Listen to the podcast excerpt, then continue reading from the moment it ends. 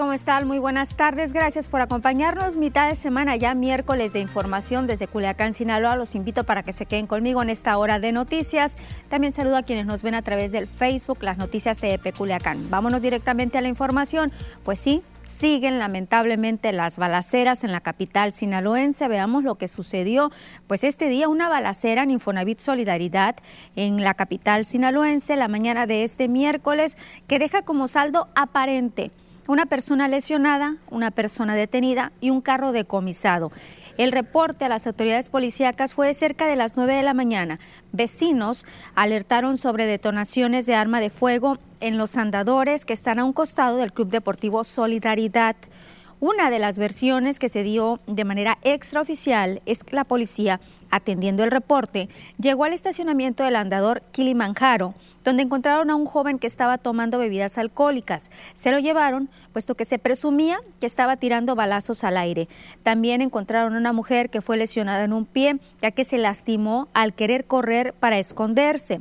Hay otra versión, es que cuando llegó la policía fueron recibidos a balazos y en el sitio solo quedaron rastros de sangre. Momento después fue localizado en el fraccionamiento de Alado, en Pradera Dorada, un carro abandonado con impactos de bala en el cristal delantero. Estaba en un terreno baldío ubicado sobre donde se desemboca la calle Bahía de Altata, casi esquina con estero Chametla. Y ayer le hablábamos de dos personas que habían sido dos mujeres asesinadas allá en el puerto de Mazatlán que no estaban identificadas, pues ya fueron eh, identificadas estas dos mujeres, fueron identificadas las víctimas como Miriam Berenice de 33 años de edad, originaria de Durango, y Alma Rosa de 25 años, quien tenía su domicilio en Culiacán. Ambas mujeres fueron encontradas muertas al interior de un arroyo que se ubica en el fraccionamiento Fuentes del Valle, en Infonavit Jabalíes, en el puerto de Mazatlán. Según los datos que se han eh, dicho, es que estas mujeres habrían sido privadas de su libertad de manera ilegal por personas desconocidas en la zona dorada de Mazatlán. Sin embargo, no existe una confirmación oficial de esta versión por parte de las autoridades.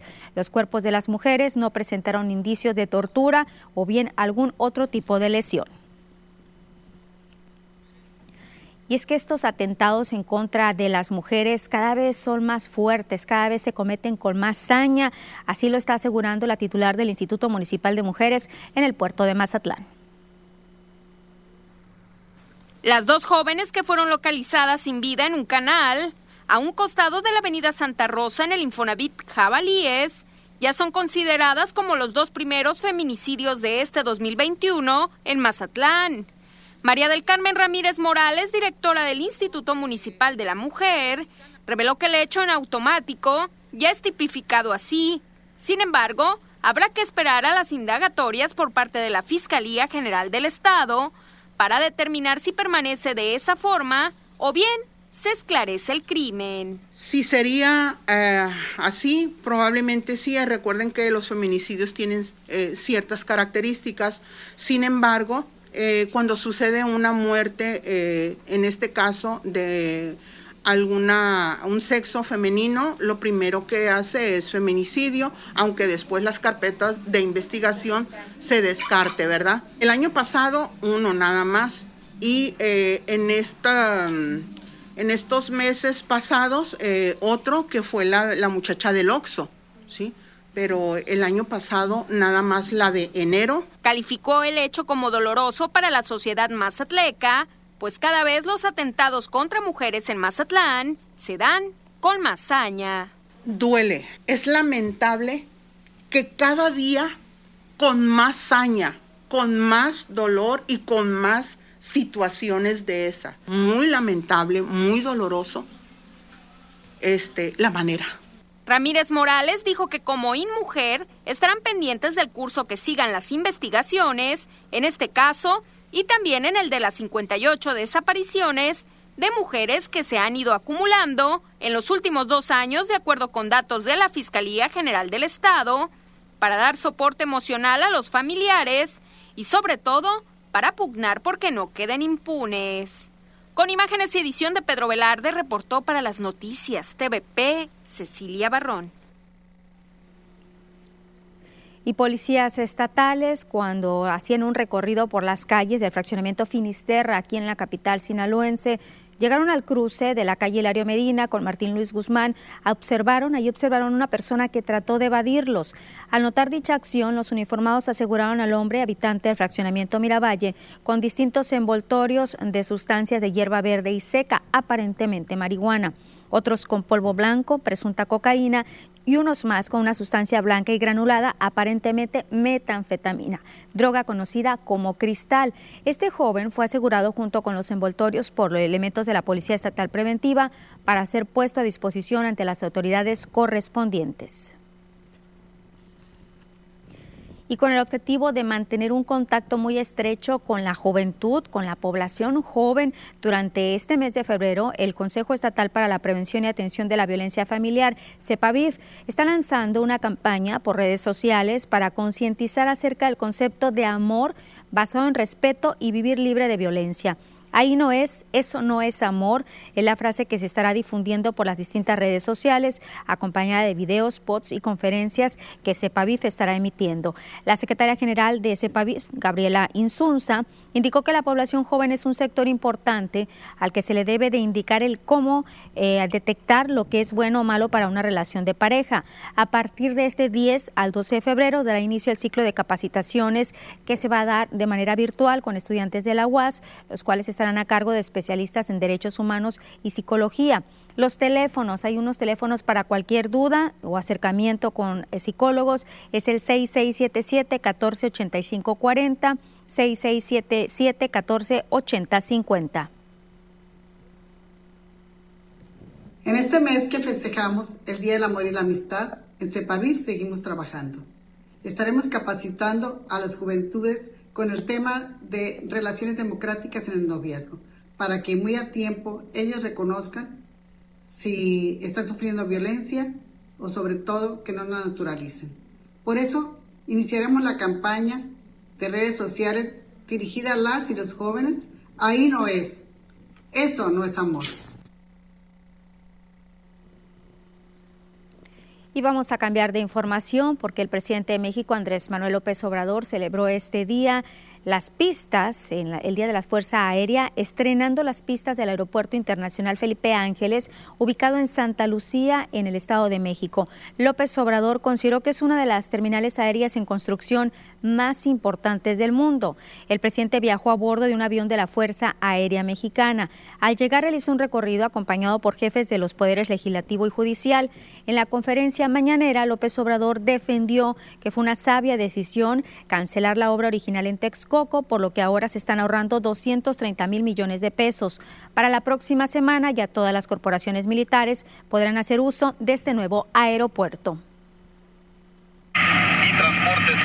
servicios a la navegación en el espacio aéreo mexicano y en conjunto con las Fuerzas Armadas estamos redoblando esfuerzos para dar estructura y forma a este proyecto de nación tan importante que no solo tiene como objetivo transformar a la industria aeronáutica, el cual quiere hacer un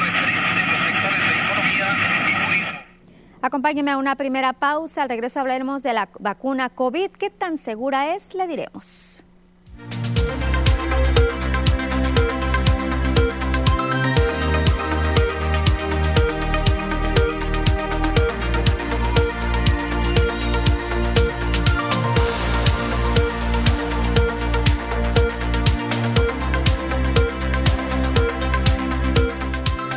Comentarios en el Facebook. Mario Martínez nos dice, hola, buenas tardes Lupita, saludos desde Villajuárez. Hola Mario, ¿cómo están?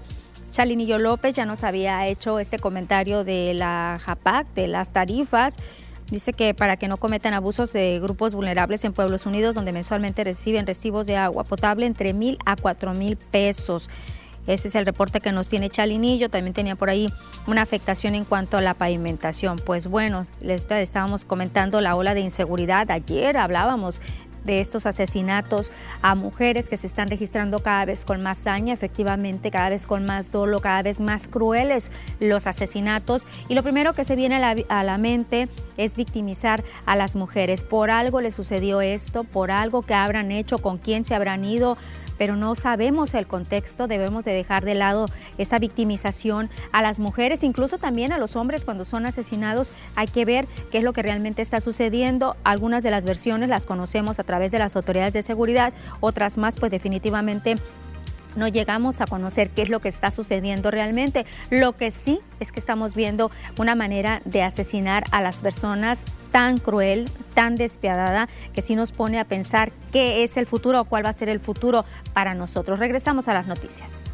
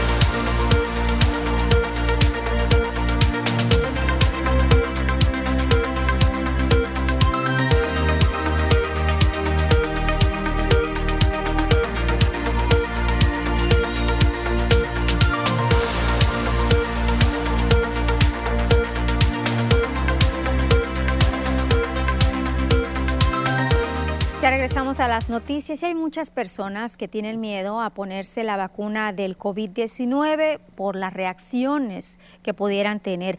Las vacunas hasta el momento pues son seguras, es lo que dice el epidemiólogo Juan Carlos Navarra. Navarro señala que cada organismo reacciona diferente. Hasta este momento, bueno, han demostrado las vacunas están oscilando en cuanto a protección Estamos hablando entre un 91 y un 97% y eso nos habla de que son vacunas que son seguras. Ahora, eh, durante las fases que han hecho los diferentes laboratorios internacionales, se ha visto que las vacunas, eh, bueno, se han aplicado no solamente a 100 personas, a 200 personas, se han aplicado a, miles de personas para poder eh, comprobar la eficacia y no se descarta alguna reacción en las personas siempre y cuando sean alérgicas a la fórmula. Como todas las vacunas, hay personas que pudieran ser alérgicas y eso nos baja aproximadamente al 2% de la población, como ha sucedido con la vacuna de la influenza, que quienes tengan cierta reacción a los componentes de la vacuna, bueno, pues van a presentar esa reacción. De igual forma, eh, eh, está documentado que se están presentando eventos supuestamente adversos a la vacunación, lo que conocemos los epidemiólogos como ESAVI. Las reacciones van desde enrojecimiento en el lugar de la aplicación, dolor en el brazo y puede complicarse en casos muy, pero muy extremos y mínimos. Por el momento la vacuna es la única opción que tenemos para estar más prevenidos, protegidos, para que no nos dé COVID y menos con consecuencias graves. Pero no hay que olvidar que aún aplicándonos la vacuna debemos seguir con las medidas de sanidad. Es una vacuna nueva que se puede poner al alcance de la población y que cuando llegue el turno de aplicársela para las personas que están, que son candidatos a ello, pues no dudarlo y aplicarse la vacuna. SARS-CoV-2 es un padecimiento que va a durar un muy buen tiempo, incluso se puede convertir en un padecimiento endémico, que hagamos lo que hagamos, el padecimiento podrá subir, podrá bajar, pero va a mantenerse. Y empleados del sector salud, trabajadores del sector salud, están trabajando bajo protesta allá en la zona norte. Trabajadores del sector salud en Sinaloa trabajan bajo protesta debido a que el gobierno no ha cumplido con la aplicación de la vacuna COVID-19. Por tal motivo, trabajadores del sector salud en la zona norte se unieron a la manifestación pacífica con mantas en mano y trabajando bajo protesta, exigen a las autoridades federales y estatales aclaren el por qué no se ha vacunado a los más de 600 trabajadores que combaten todos los días la pandemia del COVID-19. Y demandando ¿no? la vacuna, este, la protección de la vacuna COVID. ¿no? Entonces, eh, muchos anuncios de que llega la vacuna y al momento ahorita pues ya, ya deberíamos, el, personal de salud en su totalidad, tanto de hospitales como de centros de salud, estar vacunados, protegidos con la certidumbre de no llevar el contagio a nuestras casas, inclusive a los mismos pacientes ¿no? que atendemos, ¿no? porque pues, atendemos todo tipo de pacientes, aquí los usuarios siguen fluyendo a la unidad y, y sí, o sea, ahorita le estamos, en todo el estado se está manifestando de manera pacífica. El secretario del Sindicato de Salud en la zona norte, Miguel Ángel Valdés Ramírez, dijo que la vacuna es una esperanza, debido a que ven con tristeza que cada día más médicos y enfermeras pierden la vida. Asimismo lamenta que la aplicación de la vacuna no haya sido pareja, lo cual provocó un descontento entre el personal médico. Por último, adelantó que tomarán medidas más drásticas en caso de que las autoridades no brinden una respuesta favorable. Este, preocupado, ¿no? Porque de alguna manera eh, esa vacuna nos va a venir a, proteger y dar certidumbre. Eh, de otra manera, pues ya, ya, en la semana pasada, otras dos compañeras del Hospital General de los Mochis este, fallecieron, ¿no? Dos enfermeras. Y así ha venido, lamentablemente, pues el, mismo personal de salud cayendo. Y es que esto es carga viral, ¿no? Eh, estamos atendiendo frecuente, frecuentemente se habla de reinfecciones también en un posible caso, ¿no? Más sin embargo, y de inmunidad al contagiarnos, que puede ser temporal, te hablan de tres, seis meses o más. Para las noticias TVP, Gabriel Ruiz.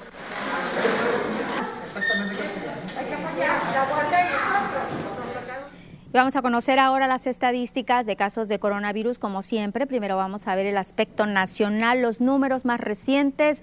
Ahí están en su pantalla. Casos confirmados 1.946.751. Sospechosos 433.083. Negativos 2.559.186. Personas fallecidas 168.432. Casos activos 58.334 y recuperados bueno, había más de un millón de casos recuperados, pero veamos ahora los casos activos en Sinaloa, 741, 123 en Ahome, 9 Angostura, 4 Badiraguato, 1 Concordia, 0 Cozalá, 395 Culiacán, 1 Choix, 5 Elota, 2 Escuinapa, 10 El Fuerte, 46 Guasave, 87 Mazatlán, 6 Mocorito, 3 El Rosario, 19 Salvador Alvarado, 1 San Ignacio y 16 Sinaloa, así como 13 en el municipio de Nabolato y el reforzamiento de las actividades preventivas, así como de promoción de la salud para prevenir estos contagios por COVID. Durante la Serie del Caribe 2021 se cumplieron de manera exitosa, dijo eh, por parte de la Secretaría de Salud, eh, Cristian Aldo Muñoz Madrid, director de Prevención y Promoción de la Salud, señaló que gracias a este tipo de eventos se logró un mayor impacto informativo entre las personas. Las actividades se enfocaron de manera prioritaria en la prevención de contagios por COVID. Para ello fue necesario la colocación de filtros sanitarios en puntos estratégicos de tránsito y afluencia de la afición turística, teniendo un total de 362.783 personas informadas con estas medidas preventivas de COVID, así como la entrega de gel antibacterial y el cubrebocas. en lo que le corresponde y en lo que le toca. Sumados todos, lograremos el objetivo de un Sinaloa saludable y un Sinaloa con menos o sin COVID.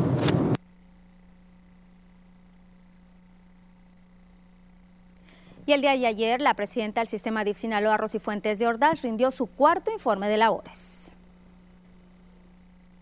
En el marco del cuarto informe de actividades al frente del sistema DIF Sinaloa, se destacan obras de infraestructura del Centro Regional de Rehabilitación Integral, Centro de Autismo en Sinaloa, la Estrategia Integral de Atención a Discapacidad, que tuvo una inversión de 315 millones de pesos.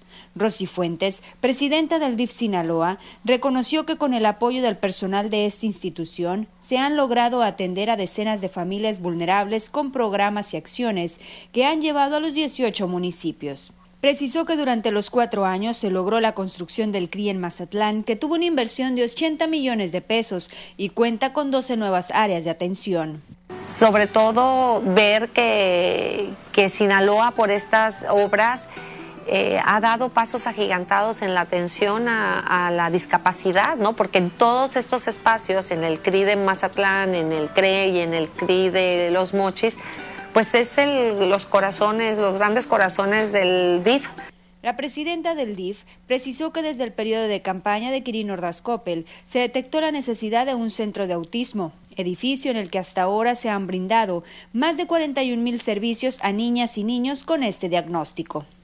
Y preguntaba a la mamá y la mamá por desconocimiento pues nunca la había llevado a alguna atención o algunas que sí me reconocían sí tiene un problema de conducta pero no tengo dinero. Entonces fue cuando dije tenemos que hacer un centro de atención al autismo.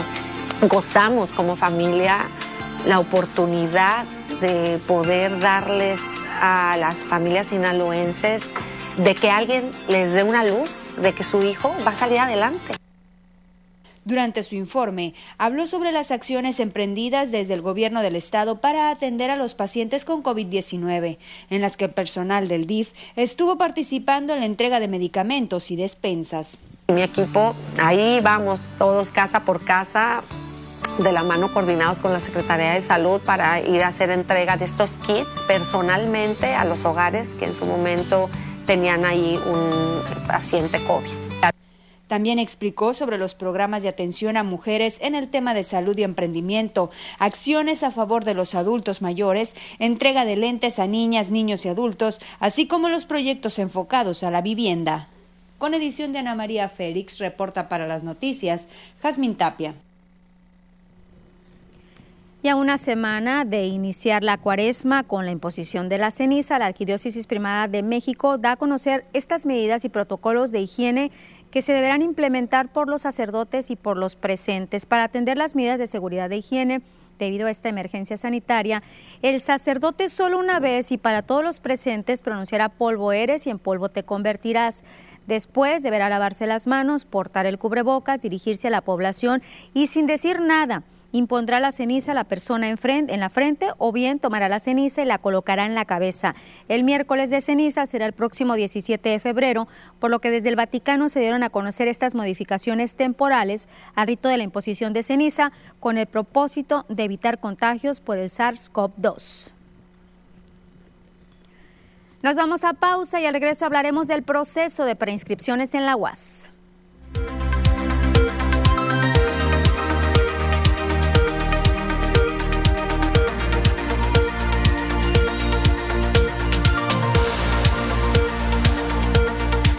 Más comentarios en el Facebook. Cristian Ramírez dice buenas tardes, cordialmente les saludo a todo su equipo. Le volvemos a, los, a solicitar al alcalde la liberación de las calles del centro de Culiacán. No es justo que a los MIPIMES en el centro nos sigan limitando y obstruyendo las vialidades. Tenemos otro comentario de José Alfredo Anguiz. Buenas tardes, Lupita. Bendiciones, bendiciones para ti, José Alfredo, y para todos. Juan Pérez dice, Avenida de los Eucaliptos, Colonia La Campiña, ya funcionan las luminarias. Gracias, denuncia ciudadana. No, gracias a ustedes por confiar en nosotros y también agradecerle a las autoridades que nos hacen caso cuando les mandamos pues todas las denuncias que nos hacen ustedes aquí a las diferentes emisiones. Anel Chay dice que quien le teme a las vacunas obviamente es porque no está informado y no se toma la molestia de investigar antes de generar un criterio. Saludos, es que si hay mucha desinformación. Anel Dayanara Paola Peña dice la Lupita ya no se supo nada de Neto que dijo su mamá que una patrulla de policía lo levantó. Ojalá siga su búsqueda. En Estados Unidos dijeron que van a vacunar a todos los trabajadores migrantes, no importando su país de origen, dijo el gobierno de Biden. Buenas tardes Lupita y bendiciones para ti. Sí, no se ha sabido absolutamente ya nada de este jovencito neto de 16 años de edad. Eh, Maximiliano dice buenas tardes, en el fraccionamiento Hacienda del Río en Culiacán pedimos que el ayuntamiento nos ayude con la habilitación del área verde para que los niños salgan a jugar, ya que con tantos meses en casa y por salud es necesario contar con un área para que los niños salgan a jugar, para que no sufran de estrés, por tanto estar en casa. Vamos a las noticias, ahorita regresamos al Facebook.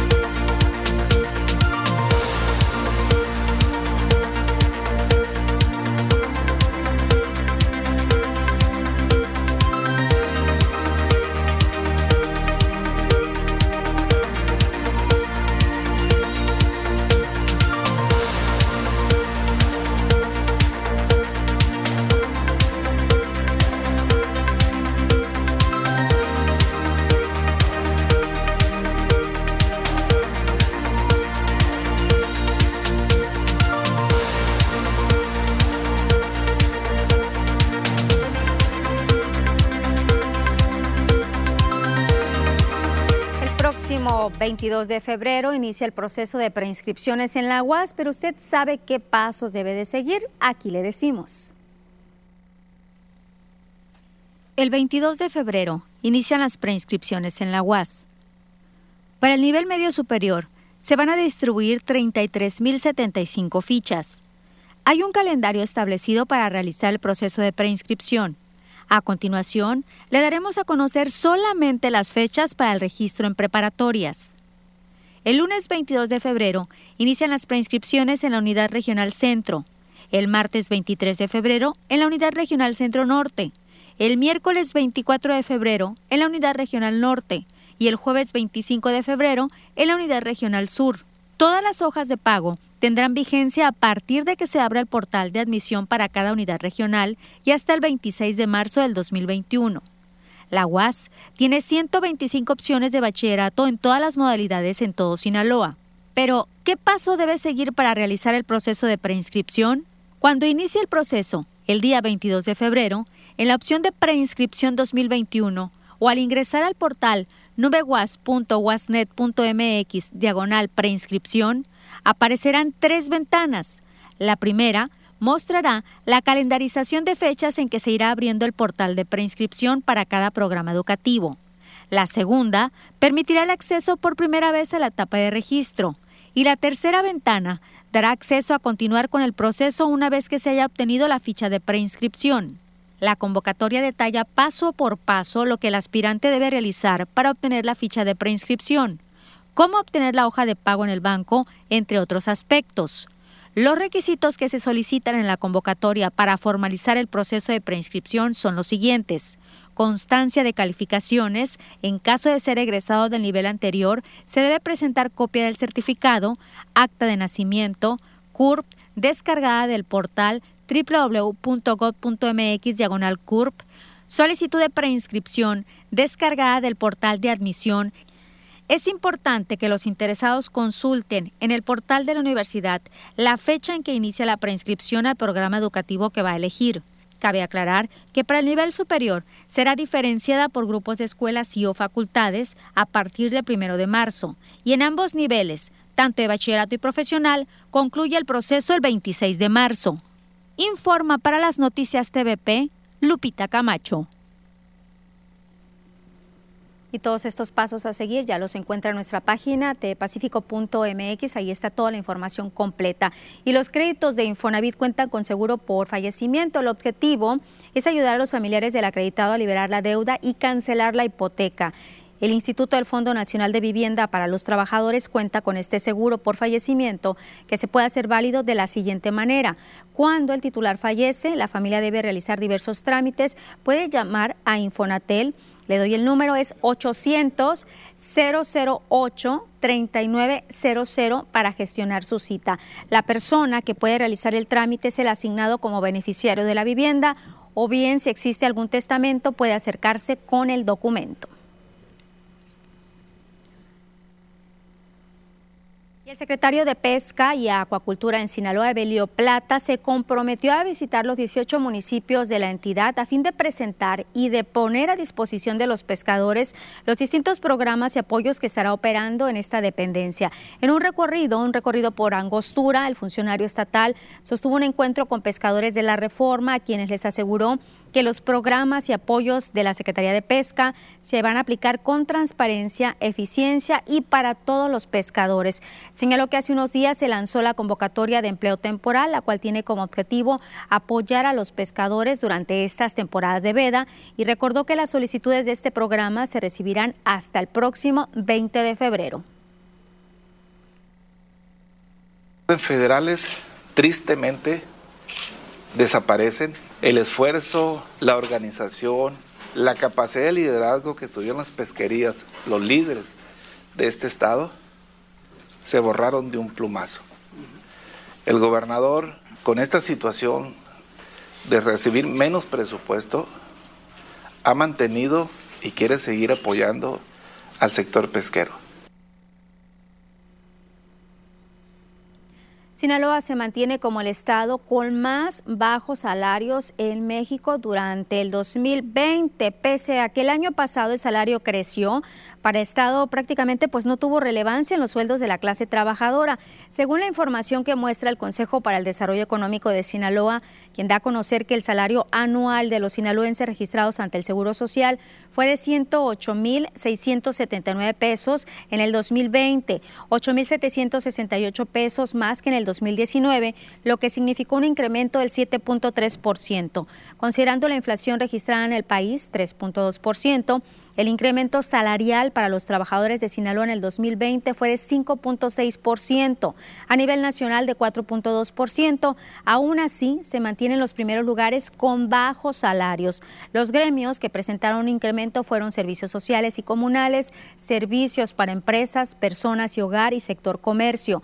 Las entidades federativas donde, los trabajadores, donde los trabajadores están registrados con los mejores salarios ante el IMSS son la Ciudad de México, Campeche, y el estado de Querétaro. Y ya se está acercando el 14 de febrero para las personas que festejan esta fecha, el Día del Amor y la Amistad, pues algunos puestos en el centro de Culiacán ya empiezan a vender productos o artículos alusivos a esta fecha.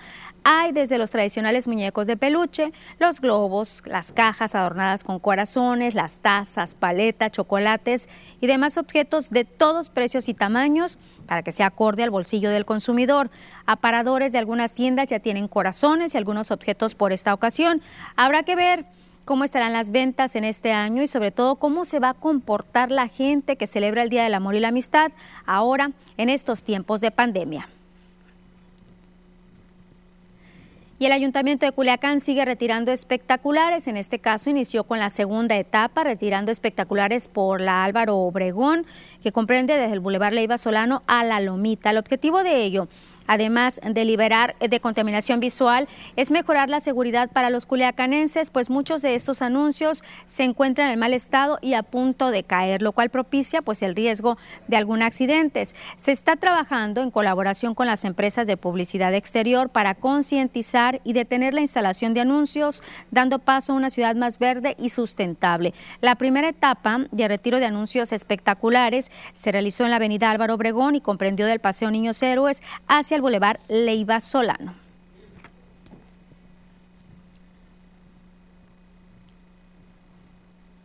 Y el presidente de México, Andrés Manuel López Obrador, se pronunció este miércoles en contra de regular las redes sociales, aunque al mismo tiempo pidió terminar la censura que ejerce en el medio del debate del Congreso para normar estas plataformas.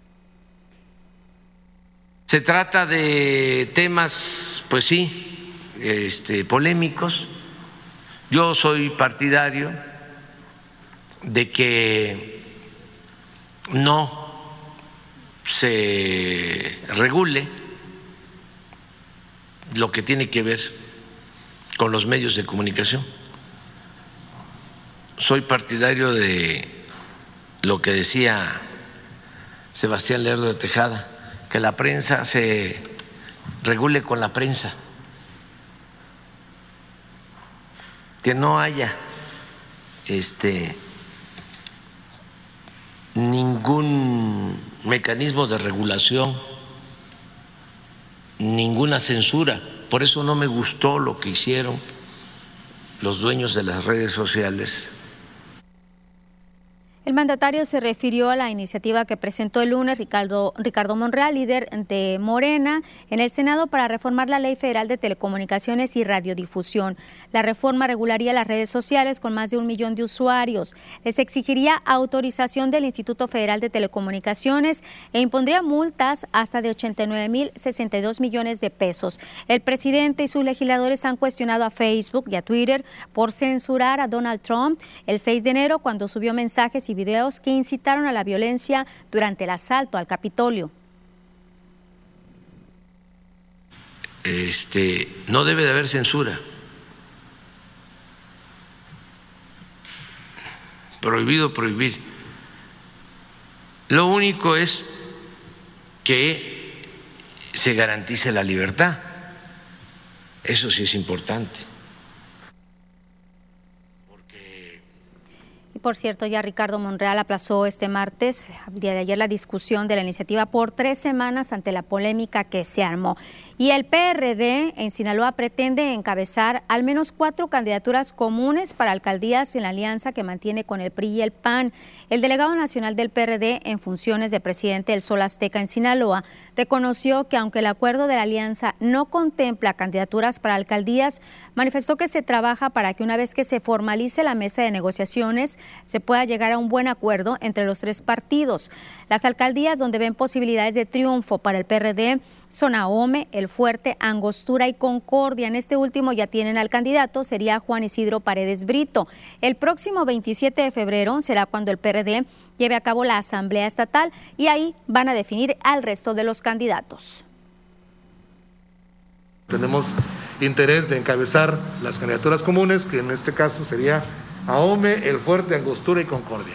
Todavía no puede haber rupturas ni fracturas, por supuesto que puede haber, pero no, lo, no, no, no hay un, un, un planteamiento específico de municipio por municipio. Existen, por tradición, los registros del PRI. Nosotros tenemos registros también en los 18 municipios internos, pero es nuestro registro. O sea, todo eso, eh, en el momento en que se acuerde en una mesa y las direcciones estatales, nacionales y los que tengan que involucrarse resuelvan a partir de candidaturas común, eso queda sin un efecto muy concreto. Pues ya le estaremos dando a conocer lo que se defina en la próxima Asamblea del Sol Azteca el próximo 27 de febrero, cuáles son los candidatos que van a, encabezar a este movimiento, a este partido del Sol Azteca en Sinaloa, el PRD, porque ya hemos visto que algunas de las diputaciones pues van candidatos, sabemos que van en alianza, pero aún así van candidatos priistas que se están adjudicando al PRD. Nos vamos a pausa y regresamos enseguida.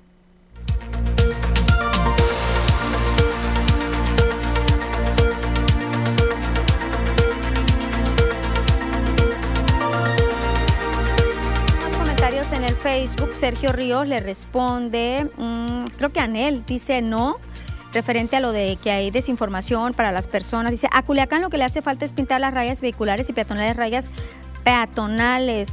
Eh, lo que estaba diciendo la señora Anel es que falta información referente a la vacuna, que por eso no están, hay personas que no se la quieren poner y efectivamente hay mucha desinformación, no saben si ponérselas o no porque no conocen o tienen miedo a la reacción. César Díaz dice, hola plebes, Arnulfo Torres, hola Lupita, aquí estamos, no hemos comentado nada, pero estamos pendientes de las noticias, saludos al equipo de TDP. ¿Por qué no ha comentado nada, señor Arnulfo? ¿Está ocupado? Esperamos su comentario antes de que termine el noticiero, déjeme ver. Sí, estaba viendo si no me había aparecido otro comentario suyo, pero esperamos algún comentario que nos diga referente a lo del PRD, qué le parece esto y sobre todo ya decía yo que hay candidatos pues que son priistas y que están encabezando las candidaturas que le correspondían al PRD, pues ya veremos qué es lo que sucede en este partido. Regresamos a las noticias.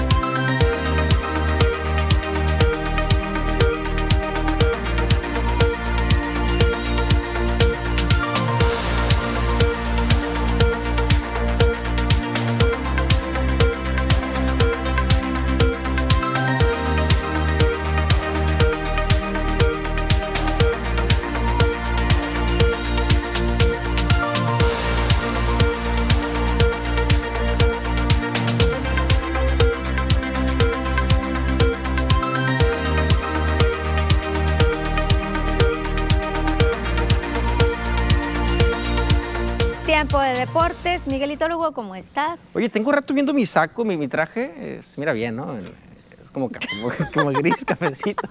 Es que ya, ya, ayer le mandé saludos al señor Espuro, Ajá. hoy le vuelvo a mandar saludos, que se recupere de su muela. Y a la licenciada Tapia, pues que también está. Está trabajando la licenciada Tapia. Bueno, te ves muy bien, pero ¿qué información nos vas a presentar? A De deportes, de juventud? deportes. Pues sí, ataca. Vámonos a los deportes porque tenemos que platicar de la Liga de Expansión MX. Ayer, Dorados de Sinaloa cayó ante el Sotanero, ante Cancún FC, el equipo del Chaco Jiménez allá en el sur de nuestro país. Anotación de Raúl Castillo al minuto 15 vía penal. Con esta derrota, Dorados pierde el invicto tras cuatro partidos disputados y se mantiene en la décima posición de la tabla general con seis unidades. El Gran Pez regresa a Sinaloa para preparar su compromiso de la fecha 6, cuando reciban a Tlaxcala en el Estadio Dorados el próximo 17 de febrero. Mañana a las 11 de la mañana, Tigres tiene una cita con el destino. Va a enfrentar a los alemanes, al Bayern Múnich, en la final del Mundial de Clubes. El Tuca Ferretti habla, ¿son favoritos o no para esta final? Ricardo Ferretti sabe que Tigres no parte como favorito para el duelo de la final del Mundial de Clubes ante el Bayern Múnich. Pues no es una cosa que nos preocupe mucho. O sea, los brasileños hablaron ciertas cosas y nosotros salimos adelante. Eh, también eran favoritos y nosotros, o sea, nuestra mentalidad, nos, nunca somos favoritos porque no nos sentimos más que nadie. Y el favoritismo para un equipo lo ponen ustedes, no lo ponen los jugadores, no ponen los entrenadores, lo pone la prensa, lo pone la gente. Pero entre el medio futbolista nadie se siente más ni menos que nadie. Y nosotros así somos. Entonces se podrá decir muchas cosas, pero bueno, vamos a, a iniciar el partido, jugarlo y ya después platicamos. Y recordó que en el más reciente enfrentamiento entre alemanes y mexicanos fue en el Mundial de Rusia 2018 y la victoria fue para el tricolor. No hay memoria en el fútbol.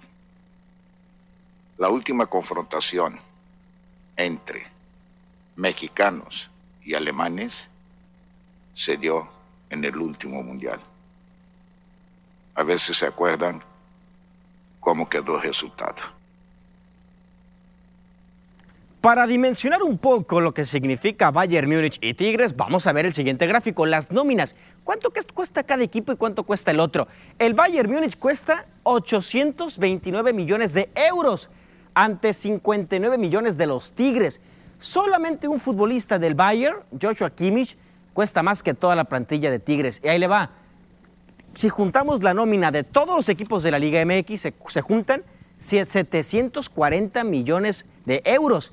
No nos alcanza vendiendo todos los equipos para comprar al Bayern Múnich. Al final los números no juegan, lo hacen los futbolistas. Vamos a ver mañana en punto de las 11, Bayern Múnich ante los Tigres en la final del Mundial de Clubes. ¿Qué está pasando en el mundo de los deportes? José Manuel Correa nos lleva en el viaje deportivo. El duelo de ida de octavos de final de la Champions League entre Atlético de Madrid y el Chelsea se jugará en la Arena Nacional de Bucarest, confirmaron este miércoles el cuadro rojiblanco y la UEFA. El equipo madrileño se vio obligado a cambiar de escenario su primer duelo europeo ante los de Tomal Tuchel debido a la prórroga del gobierno español sobre las restricciones de entrada en España para los vuelos procedentes del Reino Unido. Novak Djokovic se ha metido en la tercera ronda del Abierto de Australia con más apuros de los previstos tras derrotar por 6-3, 6-7, 7-6 y 6-3 al talentoso francés Tiafoe, sumando su vigésima cuarta victoria seguida en Australia. Tuvo que tirar de paciencia para superar a su rival con la manchada de superar el número uno mundial que estuvo más impreciso de lo habitual con su revés. El próximo 20 de febrero, Oscar Valdés buscará arrebatarle el título Consejo Mundial de Boxeo de la división Superpluma a Miquel El Alacrán una pelea en la que el campeón luce como favorito. Berchel luce fuerte en las apuestas dada su gran pegada, la cual queda expuesta en su récord de 37 victorias, de las cuales 33 fueron por nocaut. La esperada revancha entre los campeones mundiales Juan Francisco Gallo Estrada y Román Chocolatito González del próximo 13 de marzo se realizará en el American Airlines Center de Dallas, Texas, informó la compañía Matchroom Boxing que montará el evento en alianza con Taken Promotion y Sanfer Promotions.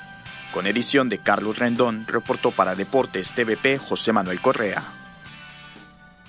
Se dieron a conocer la fecha de inicio de los sprint training de los diferentes equipos.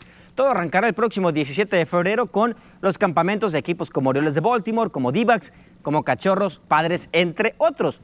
Además de que se dio a conocer las fechas, se dio a conocer también que los equipos serán distribuidos en la localidad de su campus. Ya está, ya sea en Arizona o en Florida, donde se jugarán los tradicionales ligas de cactus o de toronja respectivamente. Ojo, protocolos de salud, seguridad MLB 2021, roster activos de 26 peloteros. No habrá que poner eh, waivers a peloteros para sustituirlo si la razón es COVID-19. Taxi squad de 5 jugadores en la ruta, doble juegos de 7 entradas, corredores en segunda base a partir de la décima entrada. La temporada regresará a ser de 162 encuentros y la pregunta es, ¿qué pasará con esos peloteros mexicanos que se le dio la oportunidad de debutar en grandes ligas gracias a la ausencia de muchos peloteros que no quisieron jugar por la pandemia y peloteros que desafortunadamente arrojaron positivo en COVID? ¿Tendrán oportunidad otra vez este año? ¿Qué pasará con esos peloteros mexicanos? Por lo pronto también, eh, licenciada, hay peloteros sinaloenses que todavía no tienen contrato. El caso de Sergio, de, de Roberto Osuna, el de Juan José Ríos y el de Culiacán, Oliver Pérez, todavía no firman contrato y estamos a una semana ya para que arranque la pretemporada. Esperemos que pronto tengan. Oye, tengo un comentario en el Facebook, Dayanara Paola Peña, dice Miguel Hugo que si le ves posibilidad a los Tigres de ser campeón. Sí, existe una posibilidad. El amplio favorito es Bayern Múnich, pero como lo comentaba el Tuca Ferretti, a veces tenemos memoria corta. La última ocasión que se enfrentó un mexicano contra un alemán fue en selecciones y en Copa del Mundo. Todo el mundo decía, no, que la selección, ¿qué va a tener contra Alemania? Y Y, tómala, 1-0. Todo puede pasar, es fútbol, pero sí, las apuestas están a favor de Bayern Múnich y por mucho. Insisto, se tienen que jugar 90 minutos. Vamos a seguir hablando de Claro esto, sí. pero en el Facebook, Miguel, porque nos vamos a ir a una pausa y enseguida volvemos a las noticias.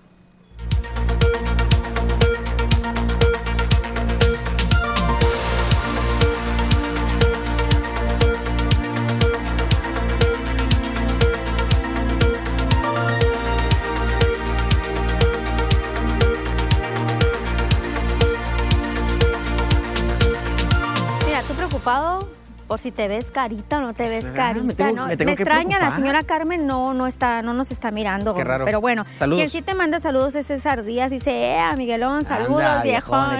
ray, aquí mi sangre. Un saludo. Su comentario del señor Arnulfo, ahorita lo leo. Mientras, pues voy a hablar de deportes. En el caso de lo que decía Dayana- Dayanara Paola, pues es que ella le va a Tigres, yo creo. Hay una gran ¿Verdad, Dayanara? Por lo pronto, Tigres ya consiguió lo que no ha conseguido nadie del fútbol mexicano, llegar a una final de un Mundial de Clubes. El América no pudo, Monterrey tampoco, que es su acérrimo rival, Pachuca, Chivas, Cruz Azul, Pumas, Necaxa, Atlante, equipos que han jugado al Mundial de Clubes, no lo han logrado. Tigres, primera ocasión que juegan y ahí está. Con esa gran generación que se les va a terminar en cualquier momento. Guiñac es la máxima estrella, tiene 35 años, dos años de gran calidad, pero pues ya se nos acaba el tiempo. También a Guiñac y a nosotros también. Ya nos tenemos que ir a las noticias. Gracias, te veo mañana. Lo más probable es que te vea mañana. Saludos, señor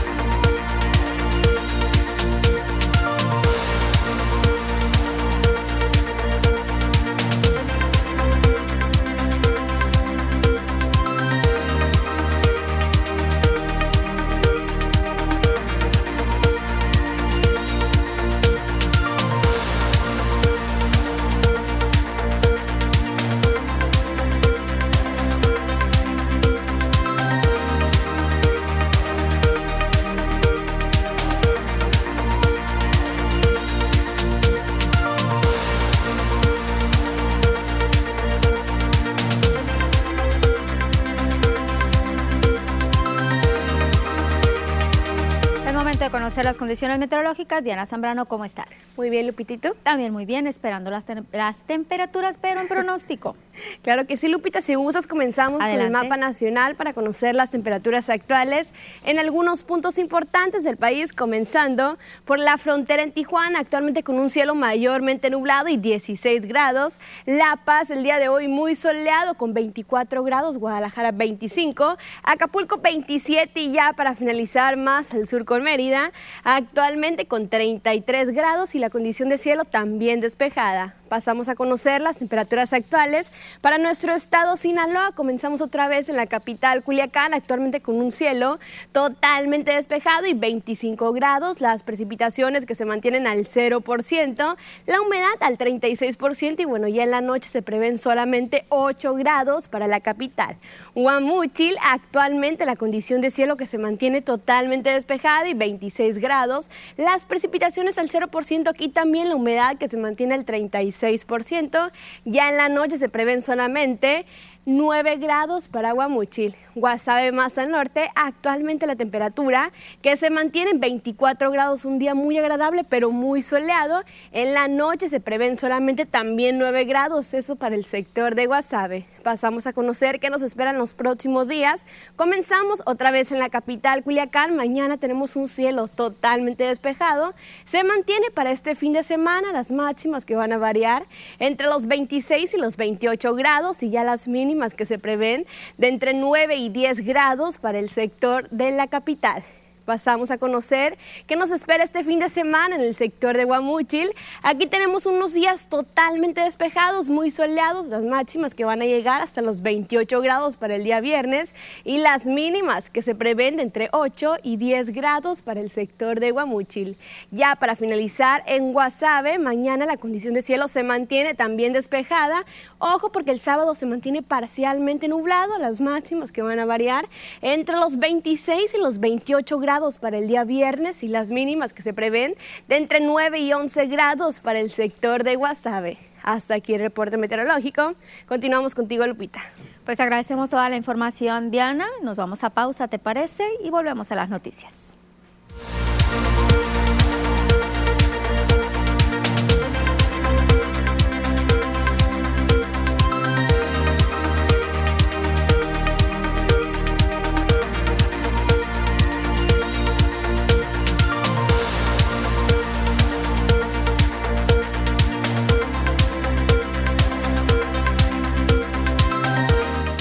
Comentarios del señor Arnulfo Torres, me quedé pendiente. Dice Lupita, el problema de las alianzas es que todos quieren encabezar candidaturas. PRI, y PRD tienen derecho a poner a su gente. Lo grave es que si no se ponen de acuerdo puede haber fracturas y que la alianza pierda fuerza y saludos. Efectivamente, señor Arnulfo, había ahí algunos comentarios como si se estaba tambaleando ya esta alianza de Vapor Sinaloa del PRI, PAN y el PRD. Aquí en la entidad, el mismo dirigente del PAN, eh, Juan Carlos Estrada, decía que no, que estaban los panistas muy contentos con esta alianza, pero pues hay que recordar cuántos panistas dijeron, yo me voy, no quiero estar más en este partido, no me convencen estas alianzas que está haciendo eh, Acción Nacional, sobre todo con el PRI. Pero bueno, pues ya veremos qué es lo que va a ser la definición de estos partidos políticos, quiénes van a llevar a sus candidatos por sí. Y lo que diga el PRD, lo cierto es que el PRD pues sigue estando muy débil en nuestro estado, no tiene candidatos, qué decir del PAN también, no hay un candidato fuerte. El último candidato fuerte que tuvieron fue Liberto Félix, cuando estuvo contendiendo para el gobierno del estado de Sinaloa ya hace años, pero de ahí en fuera pues no han tenido candidatos fuertes, han ellos optado por candidatos ciudadanos, pero ya les estaremos diciendo. Regresamos a las noticias.